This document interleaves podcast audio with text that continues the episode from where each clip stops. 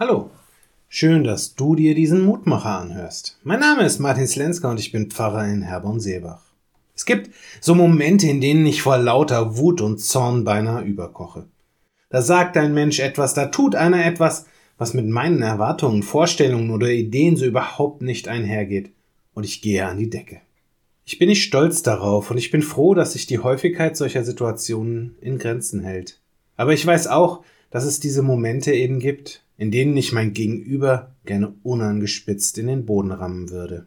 In diesen Momenten tut es mir gut, wenn ein anderer kommt oder sich ein Gedanke zu Wort meldet, der mich daran erinnert, dass mein Zorn auch seine Grenzen haben muss. In der heutigen Losung übernimmt Mose diese Aufgabe.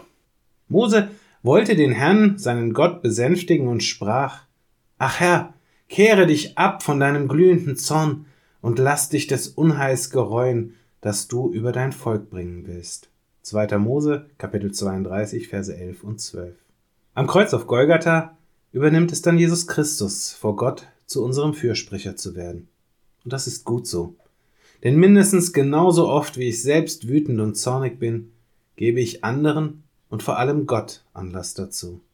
Ich möchte mir gar nicht vorstellen, wie oft er mich schon ganz zu Recht gerne unangespitzt in den Boden gerammt hätte.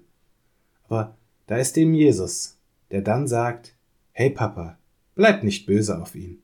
Ja, er verbockt es immer wieder, aber du weißt doch, wie sie sind, die Menschen. Und eigentlich, eigentlich hast du sie doch lieb. Ich lade dich ein, mit mir zu beten. Gott, Mose hat dich gebeten, dich von deinem glühenden Zorn abzukehren und dich des Unheils gereuen zu lassen, das du über dein Volk bringen willst.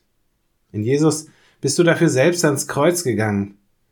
Vergib mir, vergib uns Menschen, dass wir es immer noch nicht begreifen und uns in unserem Handeln immer noch nicht von deiner Liebe leiten lassen.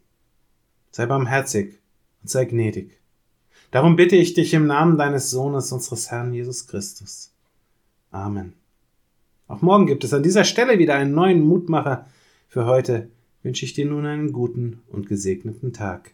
Bleib gesund, aber vor allem bleib behütet.